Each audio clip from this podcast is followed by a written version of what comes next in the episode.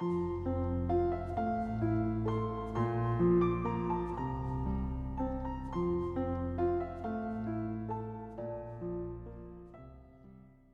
家好，欢迎关注金牌公考每热点分享。今天的热点来自南方都市报社论：让留守儿童父母返乡，破解现实困境。每隔一段时间，留守儿童问题就会以不同的角度被抛出。这次的问题提出者是一家名为“上学路上”的公益组织。七月二十一日，该组织发布了全面关注留守儿童的生活、行为和情绪。二零一七年，中国留守儿童心灵状况白皮书将农村留守儿童分为三类：除一千万父母均不在身边的完全留守外，还有缺父留守和缺母留守，估算人数约为两千三百万。白皮书揭示，留守状态对他们的学习、生活和心理状态都产生了不利影响。回顾这些年社会各界对解决留守儿童问题所做的努力。其中不少颇具建设性。通常的分析认为，关爱和保护留守儿童是家庭和政府、社会的共同责任。对于家庭这一角色，首先强调的是父母的监护责任。按照国家监护的思路，乡村成年公民进城务工，要把未成年子女留在乡下，首先必须向政府报告，不能不报告就把未成年子女单独留在乡村。强调父母的监护责任有其现实必要性。但客观地说，父母对于解决留守儿童问题的作用，主要不在于抽象的监护责任。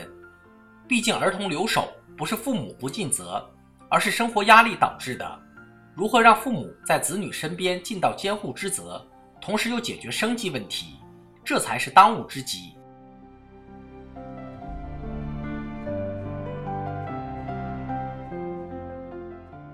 围绕如何让父母回到子女身边这一问题。过去各界也提出了不少建议，考虑到外出务工人员的收入有限，让子女跟随父母去后者的工作地生活，往往会有较大的困难。所以过往的讨论主要集中在让务工人员返乡工作。国家在产业转移以及鼓励创业上的诸多政策，都有利于刺激外出务工人员的返乡工作热情。但问题在于，社会趋势难以预测。产业转移是否可持续？个体返乡创业的前景是否如预期？这些不确定，恰恰是留守儿童父母所面临的新风险，客观上会导致个体选择上的分歧。政府和社会可以通过各种方式推动务工者返乡工作，但切不可孤注一掷，认为可以一劳永逸地解决留守儿童问题。解决留守儿童问题。或许主要应该将焦点放在选择的多样性上。一方面，政府可以通过政策推动务工人员返乡创业；另一方面，对于那些在外务工已经有了一定经济保障的务工人员，则要通过扫除制度壁垒，比如在户籍、教育等制度上，以更开放的姿态面对务工人员，从而避免政策性的留守，既由政府封闭导致的儿童留守现象。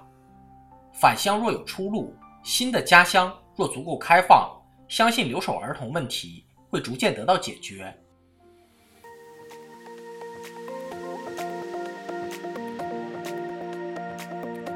好消息，我们刚刚完成了公众号的再次升级，升级后的内容也将更加全面。现在有面试免费课程和面试真题，我们也会逐渐包含行测、申论、遴选等内容，是大家备考学习的有效助手。请您关注我们的公众号“金牌公考”，我们将把最优质的服务、最耐心的讲解奉献给大家。公考路上你不孤单，金牌公考带你上岸。